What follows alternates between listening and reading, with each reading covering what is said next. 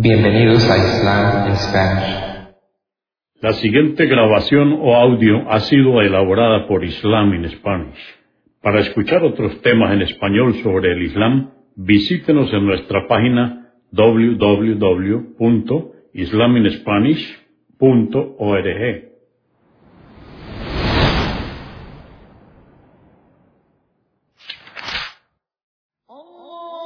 Bismillah ar-Rahman rahim En el nombre de Alá el Clemente, el Misericordioso. Todas las alabanzas pertenecen a Alá, subhanahu wa ta'ala. Lo alabamos, buscamos su ayuda y su perdón y le pedimos su guía. Nos refugiamos en Alá del mal en nuestras almas y de la maldad de nuestros hechos. A quien Alá guíe, nadie podrá desviarlo. Y a quien Alá, subhanahu wa ta'ala, desvíe, nadie podrá guiarlo. Atestiguo que nadie merece ser adorado excepto Alá, quien no tiene asociados, y atestiguo que Muhammad, la paz de Dios con él, es su siervo y mensajero. La grabación que vamos a escuchar es la segunda parte de la obra Deseo arrepentirme, pero, escrita por Muhammad Salih al-Munahid, es una traducción de la Organización Islámica para América Latina, revisado por el licenciado Muhammad Isa García. En la primera parte habíamos hecho eh, un prólogo, pero también hicimos los capítulos como el peligro de ser indiferente ante los pecados, las condiciones del arrepentimiento, el arrepentimiento sincero, el arrepentimiento borra las faltas anteriores, eh, habíamos visto, ¿acaso Alá me perdonará? ¿Qué haré si he cometido una falta y luego me arrepiento? Eh, luego vimos que allí finalizamos esta primera parte. Entonces, la segunda parte, vamos a adelantar títulos como me amenazan, los perversos me persiguen en primer lugar, luego me amenazan, mis faltas me atormentan, eh, debo confesar mis faltas y finalmente veredictos legales relacionados con el arrepentimiento y un epílogo. Esta interesante obra es toda sobre el arrepentimiento. Veamos, los perversos me persiguen. Es posible que digas, quiero arrepentirme, pero compañeros perversos me persiguen ni bien supieron acerca de mi intento de cambiar, lanzaron contra mí un ataque violento y yo me siento débil. ¿Qué debo hacer? Te decimos que seas paciente, pues esta es la ley de Alá, con la prueba a sus siervos sinceros, para evidenciar quién es veraz y quién es embustero, y para distinguir a los benévolos de los perversos. Ya has dado el primer paso, Mantente firme, pues los demonios de entre los genios y los hombres conspiran para hacerte volver sobre tus pasos. No les obedezcas. Ellos te dirán, esta confusión y esta crisis no te durarán mucho. Alá nos expresa en el Sagrado Corán, en el capítulo 114, versos 1 al 6. Di, me refugio en el Señor de los humanos, soberano de los humanos, Alá de los humanos, del mal del susurrador, detractor, quien susurra en el pecho de los humanos. Recordemos, esto nos lo dice el Corán en el capítulo 114, verso 1 al 6. ¿Acaso tus compañeros del mal tienen prioridad? La pregunta es, ¿acaso le das prioridad a tus compañeros del mal? ¿O es Alá quien tiene la prioridad de ser obedecido y seguido? Debes saber que te atacarán en todo lugar, se esforzarán por hacerte regresar al camino desviado por todos los medios. Dice el Sagrado Corán en el capítulo 14, verso 27. Alá asevera con la palabra firme a quienes creen en la vida mundanal y en la otra. Se esforzarán estos eh, perversos en recordarte tu pasado, enaltecerán tus faltas anteriores por todos los medios, recuerdos, imágenes, mensajes, no les obedezcas, sé prevenido, evita ser seducido. Te recuerdo la historia de Kab bin Malik, que Alá esté complacido con él, y el compañero ilustre, cuando el mensajero de Alá, la paz de Dios con él, ordenó a todos los sahabas que lo aislaran y no le hablaran, por haberse negado a participar en la batalla de Tabuk, hasta que Alá así lo permitiese. El rey de Gazán, un incrédulo, envió a Kab una carta en la que le decía, comillas, me he enterado que tu compañero te ha despreciado y que Alá no dispuso para ti ningún lugar digno. Ven con nosotros, que te acogeremos dignamente. Este quería influenciar a Kaab para que saliese de Medina y se perdiera en la incredulidad. ¿Cuál fue la posición de este sahaba ilustre? Dijo, cuando leí la carta, me dije a mí mismo, esto también es parte de la prueba que atravieso, y la arrojé a las llamas. Así, de esta forma, propóntelo, hermano, seas varón o mujer, haz lo mismo con lo que te envía la gente del mal, apártate y no lo recuerdes nunca más. En el Corán, en el capítulo 30, verso 60, nos dice, persevera, lo que Alá promete es verdad, que no te encuentren humillado quienes no están convencidos. Me amenazan. Este es otro título que dice, me amenazan. Deseo arrepentirme, pero mis viejas amistades me intimidan con escandalizarme ante la gente y difundir mis secretos. Ellos poseen fotos, documentos, y yo temo por, por, por mi reputación, tengo miedo. Te decimos, combate a los secuaces de Satanás, porque sus trampas son débiles.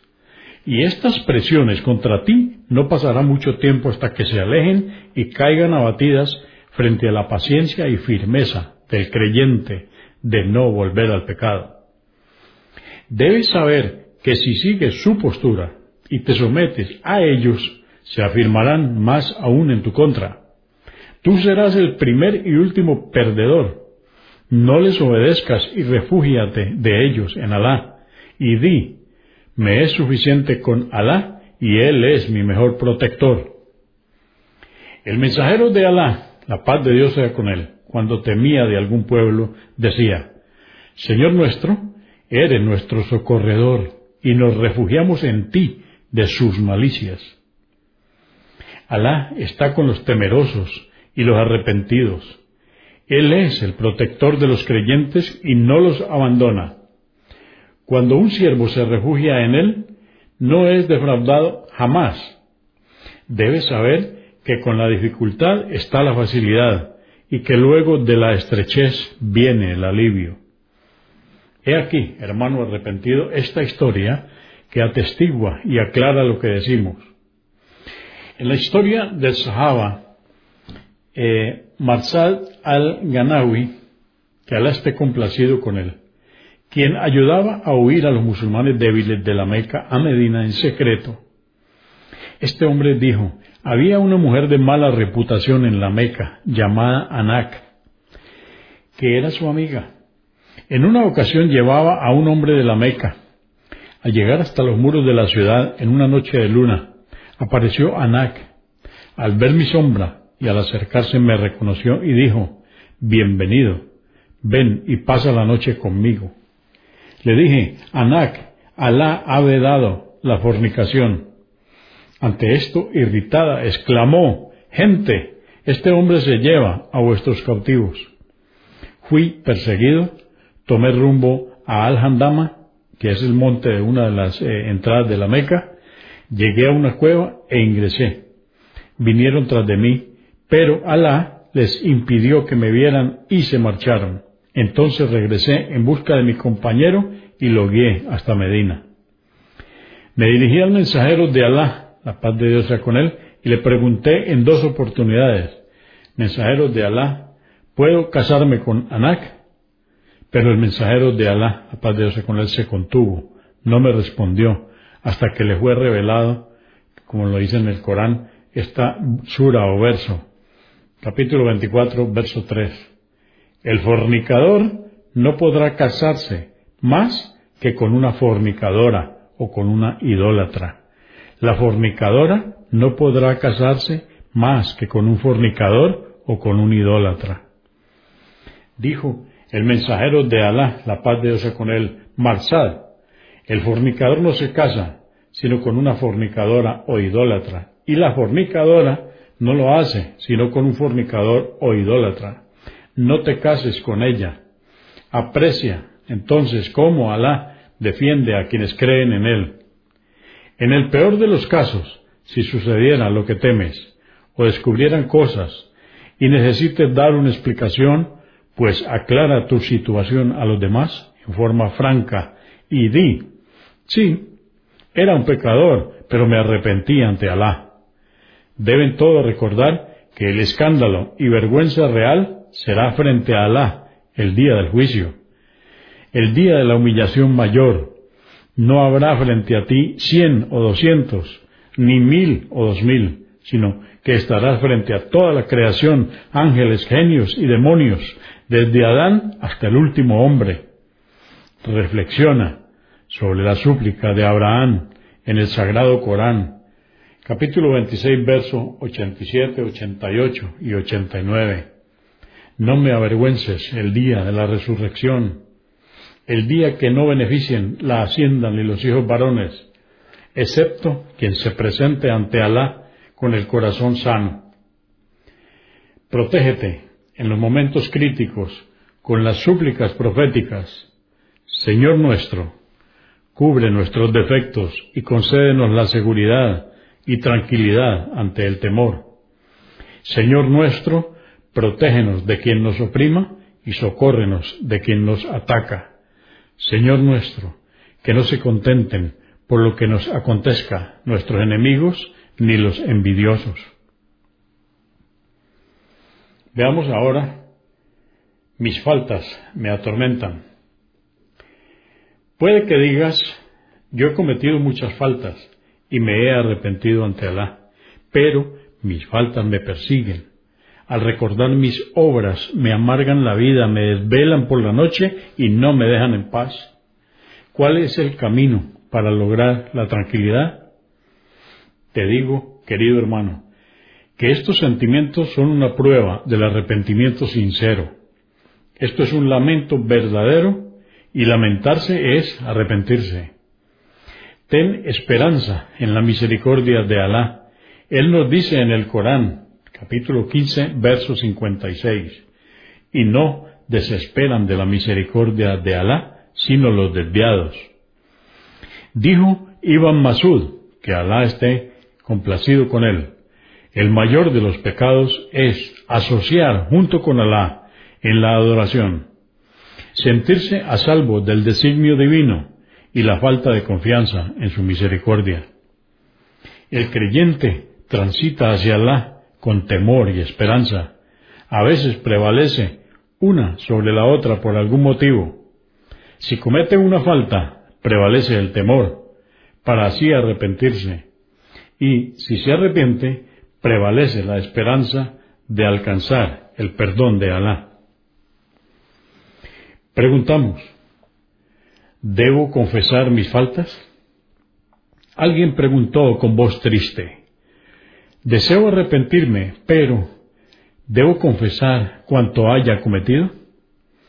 Entre las condiciones de mi arrepentimiento está confesar ante un juez en los tribunales todo lo que haya cometido y solicitarle que me aplique la pena correspondiente. Te digo, hermano, que el vínculo entre el siervo y su Señor es sin intermediarios. Esto es lo que destaca a esta fe monoteísta el Islam, la cual Alá eligió para nosotros. Menciona el Sagrado Corán en el capítulo 2, verso 186. Cuando mis siervos te pregunten por mí, estoy cerca y respondo al ruego de quien me implora. Si creemos que el arrepentimiento es ante Alá, entonces la confesión es ante Él también. La mejor súplica del perdón es reconozco tus gracias hacia mí y reconozco mis faltas.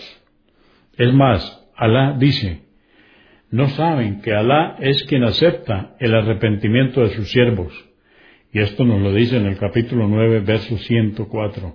Es decir, sin intermediarios. En cuanto a la aplicación del castigo, si el caso no llega al imán o al juez, no es obligación presentarse y confesarlo. Es suficiente el arrepentimiento sincero. Uno de los nombres de Alá, glorificado sea, es el protector, y es quien ama la protección de sus siervos. En cuanto a los sahabas, como Mais, la mujer que había fornicado, o el del hombre que estuvo con la mujer en el huerto, se arrepintieron así por el profundo deseo de purificarse que los invadía y no por otra obligación. La prueba es que cuando Mais vino al profeta, la paz de Dios con él, éste lo rechazó en principio. Lo mismo sucedió con la mujer. Según fue el comentario de Omar, que Alá esté complacido con él, acerca del hombre que había estado con la mujer en el huerto, dijo, Alá había cubierto ya su falta, lo mejor hubiese sido no divulgarla. El mensajero de Alá, la paz de Dios con él, guardó silencio en señal de aprobación. A continuación, exponemos un ejemplo. Un pecador arrepentido se dirigió a un guía religioso con escasos conocimientos y confesó sus faltas pidiéndole una solución. Dijo el guía, debes primero ir al juzgado, certificar tu confesión legalmente y que te sea aplicada la pena correspondiente. Cuando este hombre advirtió que no podría cumplir con el pedido del guía, abandonó su intención de arrepentirse y regresó a la situación que se encontraba anteriormente. Hermanos, conocer las normas de la religión es un deber y una responsabilidad, y aprenderlas de sus fuentes correctas también lo es. Alá nos exhorta a través del Sagrado Corán, en el capítulo 16, verso 43. Si no sabéis, preguntad a la gente de conocimiento. También en el Corán, en el capítulo 25, verso 59, nos dice el Corán, el compasivo interroga a quien esté bien informado de él. No todo guía religioso está en condiciones de emitir veredictos legales. Los veredictos legales en el Islam se llaman fatwas. Y no cualquiera en la mezquita está en condiciones de informar sobre las normas legales en los distintos casos o problemas de los creyentes o transmitir esos fallos, siendo responsabilidad de todo musulmán recurrir a la persona idónea para tomar una fatwa. El profeta, la paz de Dios con él, temía de aquellos guías religiosos que podían conducir al desvío a su nación. Dijo a uno de los salaf, o sea, los predecesores rectos, entre comillas, por cierto, que este conocimiento es din, es decir, parte central de la religión. Tengan cuidado de quienes toman vuestro din. Estén prevenidos, siervos de Alá, de estos peligros y recurran a la gente de conocimiento cuando tengan dudas. Alá es socorredor. Veamos ahora los veredictos legales relacionados con el arrepentimiento. Puede que digas, deseo arrepentirme, pero ignoro las reglas del arrepentimiento. Tal vez giren por tu cabeza muchas preguntas sobre la autenticidad o validez del arrepentimiento de algunos pecados y cómo compensar con Alá los deberes que has descuidado. ¿Cuál es el camino para restaurar los derechos, deudas, injusticias, etcétera, que hayas usurpado de los demás? ¿Acaso hay respuestas a estas preguntas? Te responderemos que sí, y citaremos algunos ejemplos. Primero, primera pregunta. Vamos a hacer este tema de los veredictos legales relacionados con el arrepentimiento en base a pregunta y la respectiva respuesta. Primera pregunta. Cometo faltas y me arrepiento de ellas. Luego me domina el mal y regreso. Pregunta. ¿Acaso esto invalida mi primer arrepentimiento? ¿Pende sobre mí el primer pecado y los que le siguieron? Respuesta a esta primera pregunta. Lo correcto del arrepentimiento consiste en desarraigar la falta, lamentarse de ella y tener la firme resolución de no volverla a cometer. Si retornas a ella, entonces es como quien comete una falta nueva y debe arrepentirse de ella, siendo el primer arrepentimiento correcto.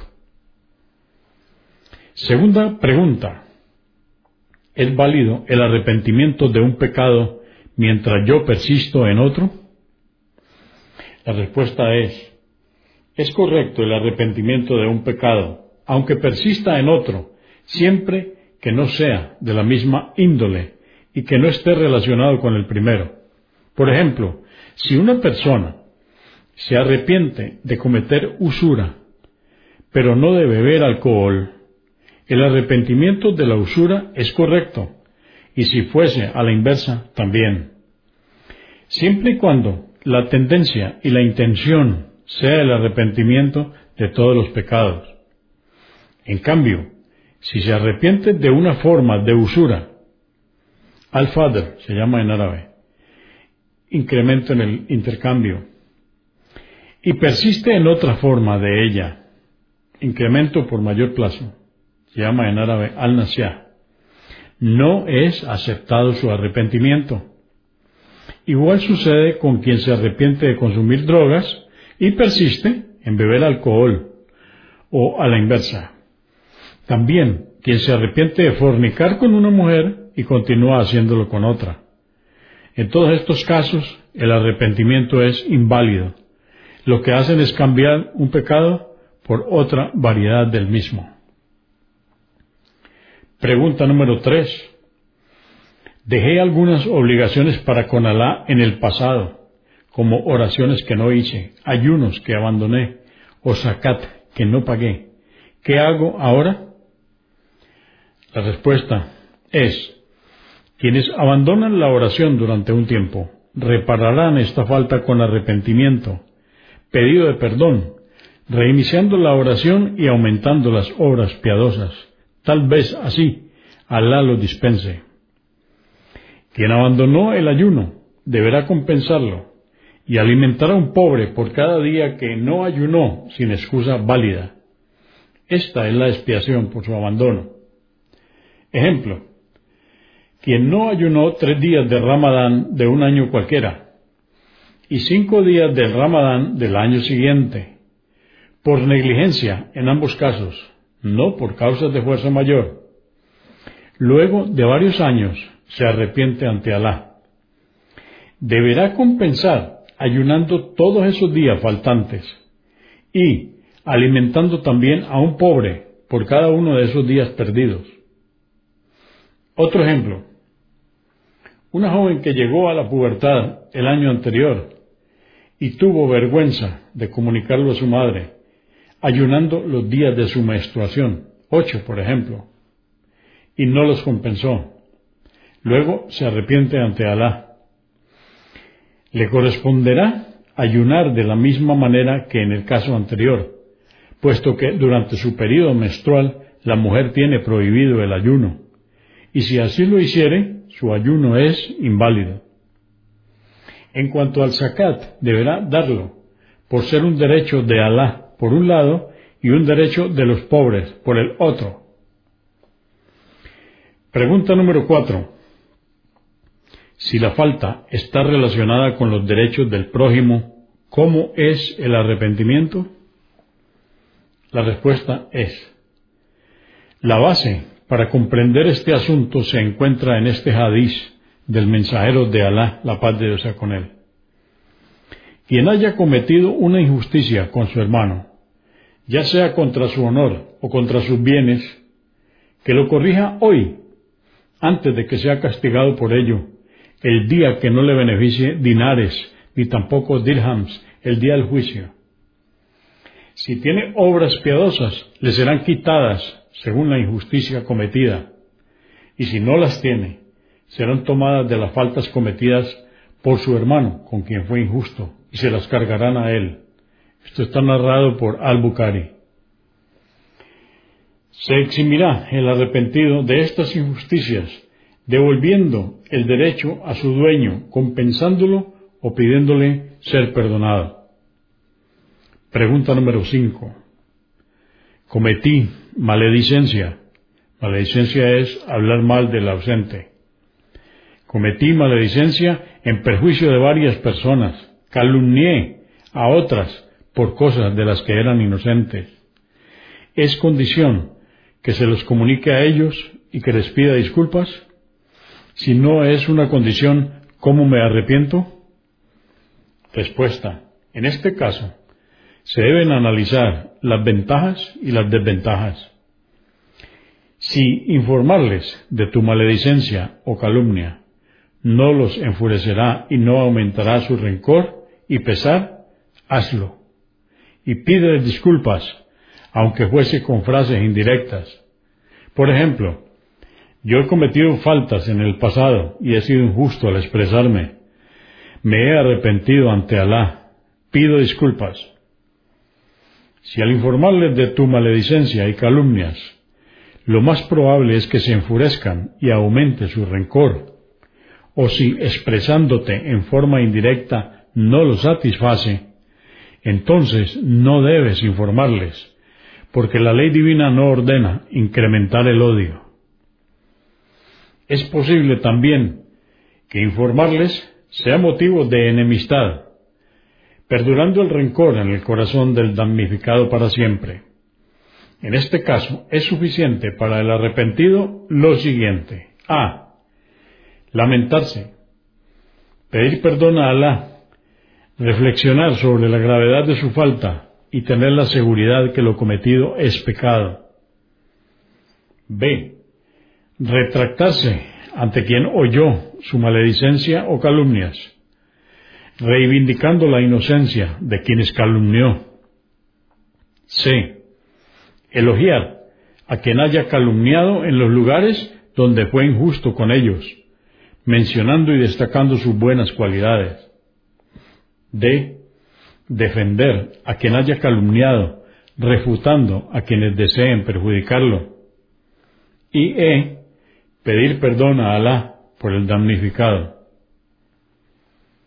Pregunta número 6. ¿Cómo es el arrepentimiento del homicidio intencional?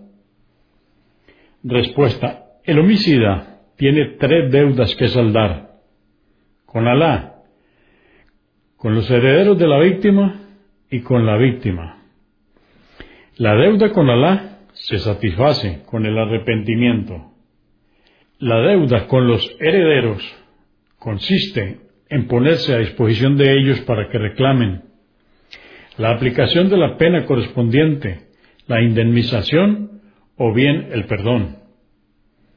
La deuda con la víctima, eh, la que no es posible pagarla en este mundo, dicen algunos eruditos que si el arrepentimiento del homicida es sincero, Alá lo liberará de ella y compensará a la víctima con una recompensa. Pregunta número 7. ¿Cómo se arrepiente el ladrón? Respuesta.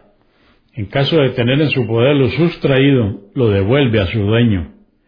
Si se hubiere dañado o desvalorizado por el uso o por el paso del tiempo, deberá compensarlo, a menos que sea disculpado. Pregunta número 8.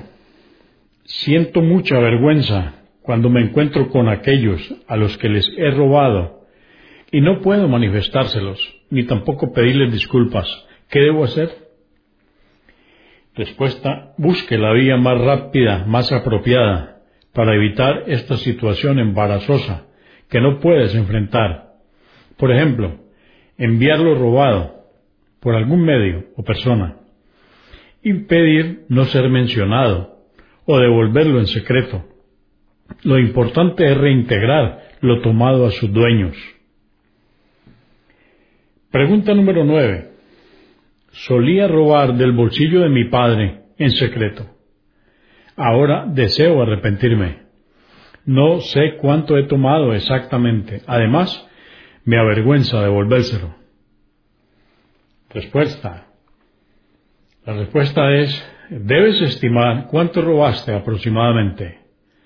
No hay inconveniente en que lo reintegres a tu padre en secreto, tal como lo habías tomado. Pregunta número 10. Hurté bienes de ciertas personas y ahora me he arrepentido ante Alá, pero desconozco sus direcciones actuales. Otro caso. Tomé dinero de una empresa a hurtadillas. Luego ésta terminó su trabajo y se fue a otro país. Y un tercero es, robé mercancía de un comercio. El mismo se mudó y no conozco su paradero ni a su dueño. ¿Cómo devolverlo robado? Respuesta. Debes buscarlos según tus posibilidades. Si los encuentras, debes restituir lo tomado. Si ha fallecido su dueño, lo entregas a sus herederos. Y si no los encuentras, a pesar de una intensa búsqueda, haz una caridad con esos bienes y que tu intención sea, que tu intención sea que la recompensa por esta caridad sea registrada para ellos, aunque no fueran musulmanes.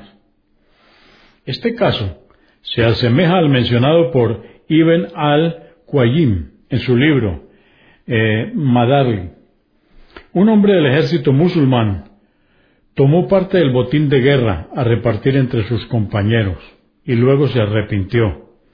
Pasado un tiempo, se dirigió al líder del ejército con cuanto había robado, pero éste se negó a aceptarlo, diciéndole, ¿cómo podría hacerlo llegar a nuestro ejército si éste se ha dispersado ya?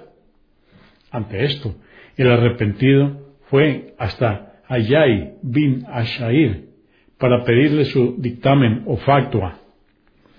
Le respondió Ayay, por cierto que Alá conoce al ejército, sus nombres y sus ascendencias. Toma un quinto para ti, pues te corresponde por ser integrante de ese ejército, y haz caridad con el resto en nombre de ellos, pues Alá hará que le llegue la recompensa. Pregunta número 11.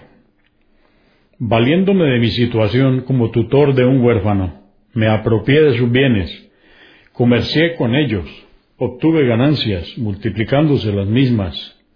Luego temí de Alá, lamentándome por lo ocurrido. ¿Cómo me arrepiento? La respuesta es, los estudiosos tienen varias opiniones sobre esto. La más moderada y justa es que devuelvas el capital original a ese huérfano más la mitad de las ganancias. Pregunta número 12. Un hombre trabajaba en un comercio, tomó de allí un electrodoméstico, luego de varios años se arrepintió. ¿Deberá devolverlo robado? o devolver el valor del mismo u otro similar, puesto que ese tipo de mercadería se ha agotado en el mercado? La respuesta es, debe devolver el mismo, más el importe equivalente a la pérdida de su valor, ya sea por su uso o por el paso del tiempo. Este es el camino correcto. Pero si existen inconvenientes, deberá ser una caridad por su valor, a favor de su dueño original. Pregunta número 13. Tenía dinero proveniente de la usura. Gasté ese dinero totalmente. Ahora estoy arrepentido. ¿Qué debo hacer? La respuesta es, no debes hacer otra cosa que arrepentirte ante Alá, Todopoderoso, en forma sincera. La usura es un peligro y Alá autorizó a combatir en el Sagrado Corán a la gente de la usura. Pero si esos bienes provenientes de ella no los tienes ya en tu poder, no puedes ni debes hacer nada al respecto. Pregunta número 14. Compré un automóvil con dinero que en parte era lícito y en parte no. el automóvil lo tengo en mi poder. ¿Qué debo hacer? Respuesta. Quien compra algún bien indivisible, como una casa o un vehículo, con dinero que en parte es lícito y en parte no, es suficiente que ofrezca una caridad acorde a la cantidad del dinero ilícito como forma de purificación del objeto comprado. Pregunta número 15. ¿Qué hacer con el dinero de las ganancias del comercio ilícito?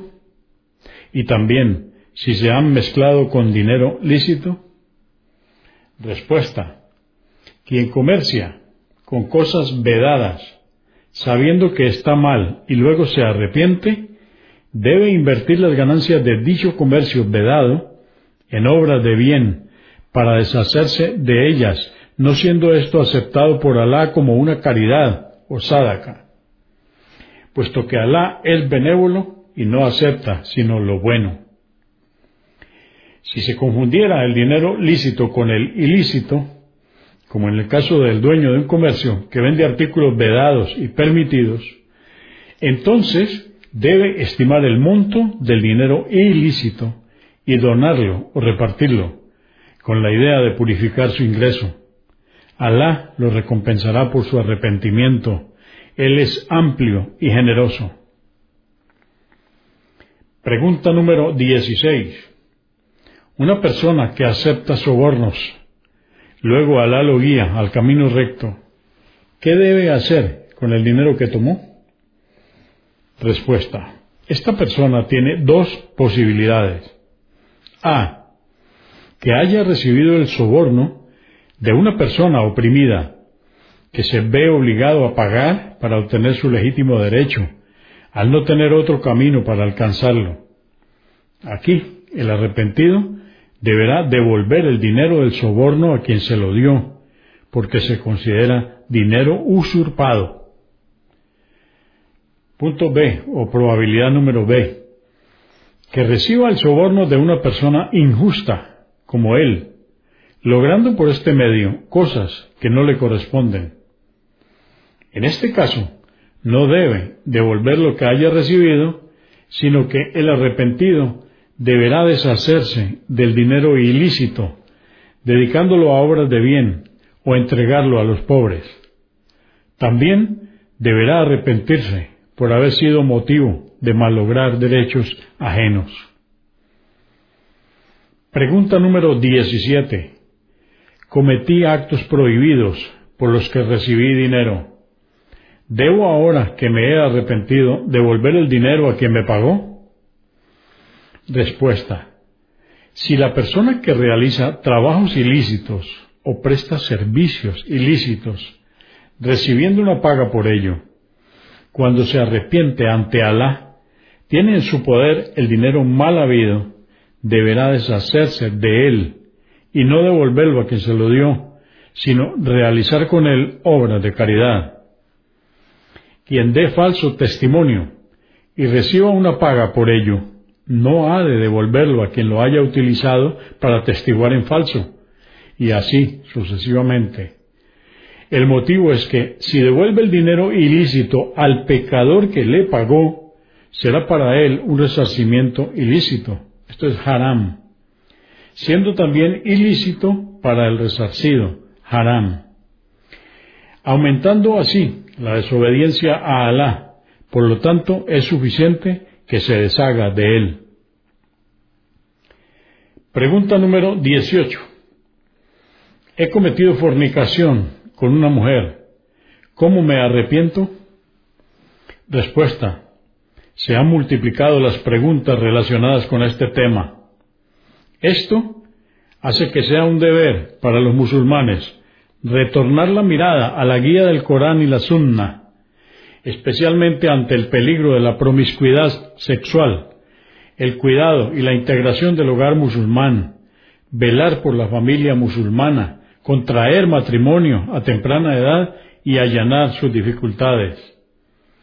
En cuanto a esta pregunta, hay dos posibilidades. Primera, que haya forzado a la mujer, o sea, violación. El arrepentido debe estar dispuesto a afrontar las consecuencias de este acto indemnización y castigo. Segundo, que haya fornicado con el consentimiento de ella, entonces solo debe arrepentirse y no comentar lo sucedido. Pregunta número 19. Una mujer se casó con un hombre piadoso, pero ella había cometido acciones que no complacían a Alá antes de ese matrimonio.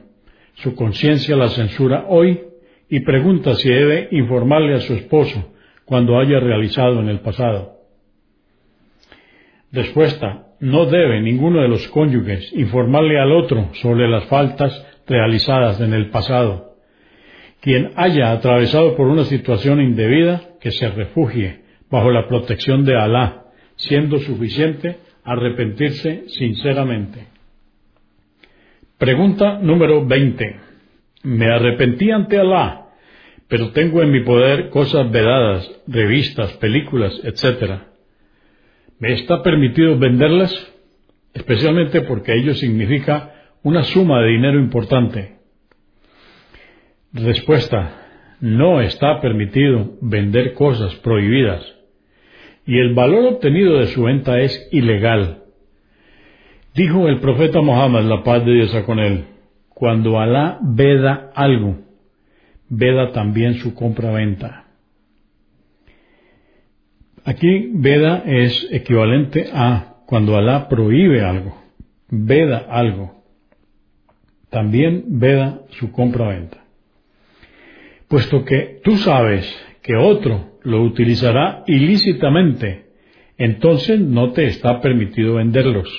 Alá lo ha prohibido y dice en el Corán, en el capítulo 5, verso 2, no cooperéis en el pecado y la enemistad. No importa lo que perdiste de valores mundanos, puesto que todo lo que hagas por Alá será mejor y perdurable, y Él te compensará con su gracia y generosidad. Pregunta 21. Era una persona desviada, difundía ideologías confusas, escribía historias y tratados sobre ateísmo Empleé mi prosa para propagar el libertinaje y la corrupción. Pero Alá me cubrió con su misericordia, me extrajo de las tinieblas a la luz y me guió. Ahora, ¿cómo me arrepiento? Respuesta. Esto es un favor grandioso, alcanzar la guía. Agradece a Alá por ella. Pídele que te consolide y que te colme con sus gracias en, cuanto a quien utilizaba su palabra y su pluma para combatir al Islam, difundiendo una doctrina desviada, innovación y corrupción, deberá hacer lo siguiente. Primero, hacer público su arrepentimiento y cambio de parecer por todos los medios posibles, hasta ser perdonado por aquellos a quienes desvió deberá poner en evidencia la falsedad de lo que difundía, desmentir los argumentos dudosos que difundía y los errores que cometió, refutándolos y desdiciéndose de cuanto profesó. Estas aclaraciones son un deber para el arrepentimiento. Expresa el Altísimo en el Sagrado Corán, en el capítulo 2, verso 160. Pero aquellos que se arrepientan, enmienden y aclaren, a esos les aceptaré el arrepentimiento. Yo soy el indulgente, el misericordioso. Eh, segundo, otra cosa que deberá hacer es que disponga su pluma y su verbo para difundir el Islam, ocupando su energía y capacidad en apoyar la religión de Alá y para instruir a la gente en la verdad. Tercero, utilizar dicha energía para refutar a los enemigos de Alá, enfrentándolos y desenmascarando sus falsos argumentos. Igualmente deberá actuar aquel que haya convencido a otros de algo prohibido, como autorizar la usura y los beneficios permisibles que ella tiene deberá explicarles de la misma manera que los desvió para que puedan corregir su error. Aquí entonces finalizamos este, este hecho de preguntas y respuestas y vamos a terminar esta grabación sobre el arrepentimiento con el siguiente epílogo. El epílogo dice, siervo de Alá, Él te ha abierto la puerta del arrepentimiento. Anímate e ingresa. Ciertamente que el arrepentimiento tiene puertas tan amplias como la distancia entre Oriente y Occidente. También debes saber que su amplitud es equivalente al trayecto recorrido en setenta años. No será cerrada la puerta hasta que el sol salga por el poniente, el día del juicio. Alá convoca, siervos míos. Alá convoca. Vosotros cometéis faltas durante el día y la noche, y yo perdono todos los pecados. Pedidme perdón, que os perdonaré. Después de leer esto, pide perdón, perdón, siempre a Alá. Alá extiende su mano por la noche para que se arrepientan quienes han cometido pecado en el día, y extiende su mano durante el día para que se arrepientan quienes hayan cometido faltas en la noche. Él ama a quienes le piden perdón. Hazlo, hazlo. Las palabras del arrepentido son dulces para Alá. Dirás, te pido, Señor, por tu poder y mi pequeñez, que seas clemente conmigo, por tu fuerza y mi debilidad, porque no necesitas de mí y yo preciso de ti. Esta es mi frente pecadora y mentirosa ante ti. Soy tu siervo, igual que muchos, pero no tengo otro Señor excepto tú. No existe refugio ni escapatoria de ti sino en ti. Te suplico, como lo hacen los necesitados, te ruego humildemente, te invoco con temor profundo y me someto ante ti, entregándote mi corazón. Reflexiona sobre estas historias y la forma que tienes de arrepentirte. Un hombre observó en la puerta de una casa a un niño, quien pedía ayuda y lloraba. Su madre, al echarlo, había trabado la puerta. El niño se alejó. Luego se detuvo, sin encontrar a dónde ir, salvo a casa de su madre. No tenía quien lo cuidase salvo ella. Regresó triste y con su corazón destrozado, encontrando la puerta cerrada. Se recostó sobre ella llorando hasta que lo venció el sueño. Salió su madre y al verlo no pudo resistir la tentación, se abalanzó sobre él, tomándolo en su regazo, le dijo, Hijo mío, ¿dónde has estado? ¿Quién te cuidará sino yo? Te pedí, no me contradigas y obligas a castigarte, actuando contrariamente a la naturaleza que Alá me dio, con misericordia y amor. Luego lo tomó en sus brazos y entraron a la casa mensajero de Alá, la paz de Dios con él, dijo, Alá es más clemente con, mis, con sus siervos que esta mujer con su hijo. ¿Cómo se mide la misericordia y clemencia de Alá, quien todo lo cubre? Alá se complace cuando se arrepiente el siervo ante él. Debes saber que el pecado genera en quienes se arrepienten sinceramente humildad y sumisión si cometes una falta, haz buenas obras, a punto que Satanás llegue a decir, hubiese sido mejor no haberle hecho cometer ese pecado. Por ello, es que algunos arrepentidos luego de sus faltas se tornan mejores ante Alá, quien jamás abandona a su siervo cuando se dirige a él arrepentido. Cuando te vuelvas a él, dile, Señor, sé clemente con quien no reconoce otro misericordioso salvo tú, ni otro socorredor, ni protector, ni defensor que tú. Tú eres el refugio de este necesitado demandante. En ti me amparo. No hay refugio ni salvación de ti, sino en ti. Que nuestros actos sean las obras buenas. Procuremos los beneficios y la compañía de los piadosos, estando prevenidos del desvío luego de alcanzar la guía. Que la paz y las bendiciones de Alá sean contigo. Assalamu alaikum. Consúltenos en la página www.islaminspanish.org. Comprendemos la bondad de poseer el idioma español y poder usarlo para explicar con claridad la verdad del Islam a la población hispana por medios audiovisuales. Assalamu alaikum. Que la paz de Dios sea con ustedes.